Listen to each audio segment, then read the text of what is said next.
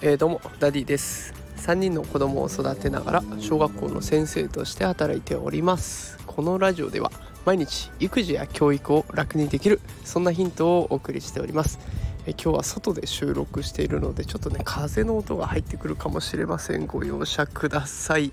えー、今日はですねジェンダーフリーサザエさんは昔話というテーマでいきたいと思います。さあ早速ですが皆さんにちょっとお伺いしたいのがあってお母さんイコール家庭に残って家事をする人お父さんイコール外に出て仕事をする。こんなイメージお持ちじゃないでしょうかね。世界ではジェンダーフリー男の人女の人関係なくみんなでやっていこうよっていう考えが広まってきていますけれども日本では根強く残っている。そんな気がしませんか？え今日はねこうその国民的人気アニメである「サザエさん」を題材に性差別について考えていこうと思います。でこれあの参考にしたのが Voicy でパーソナリティをされているちきりんさんという方の放送を参考にしております。でこのちきりんさんがね面白い内容を言っていたので簡単にその内容を紹介します。大きく分けて3つ紹介しますね。えっと、まず最初にファミマファミリーマートのお母さん食堂というものです、えー、ファミマが販売を開始したお母さん食堂シリーズというものがあります。でこのお母さんという言葉がお母さん母イコールご飯を作る人というイメージになってしまうということでネーミングを変更しました。でそのネーミング変更の後はファミマルという名前に変わったそうです。これもジェンダーフリーに対してこう感度が敏感か鈍感かっていうところの分かれ目だということを、え、感じさせるような変更点ですよね。で次がえー、サザエさんですね。サザエさんは1946年戦争直後終戦直後から、えー、高度経済成長期にかけてねあの描かれていった漫画になっています。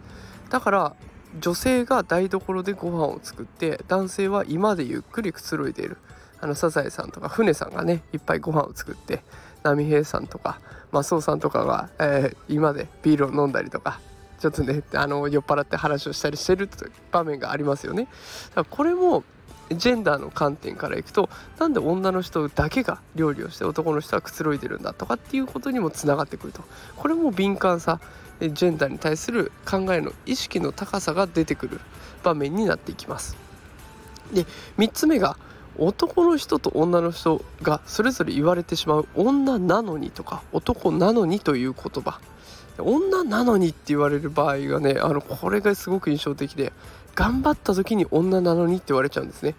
女なのに研究者を目指すなんてとか女なのに管理職になってとかいうふうに頑張った成果なのにそれを否定される。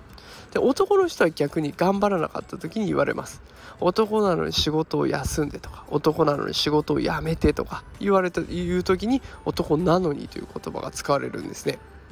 こんな風に見てみると結構ジェンダーの差別性差別っていうのは残る残っていることが分かってきます。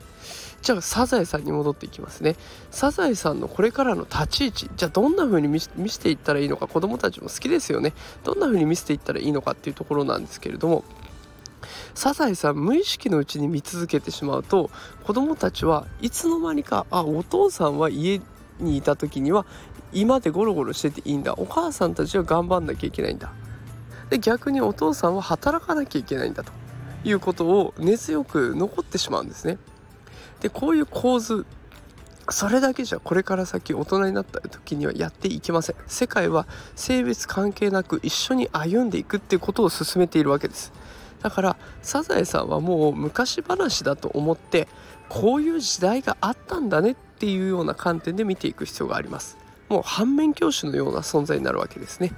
だからほのぼのと見てしまっていたサザエさんですがこの影響力ってすごいです、えー、子供たちはねかなり根強くその意識を残してしまいますのでたかがアニメなんだけどされどアニメだと思ってお子さんのねジェンダー感覚これを鈍らせないためにサザエさんは昔話なんだよという意識を持って親御さんも一緒に見ていってあげていったらいかがでしょうかという今日はそんなお話をしてみました。ということで今日は「サザエさんは昔話だ」というテーマでお送りしました。え今日も最後まで聞いてくださってありがとうございました。また明日も放送していきます。それではまた明日会いましょう。さようなら。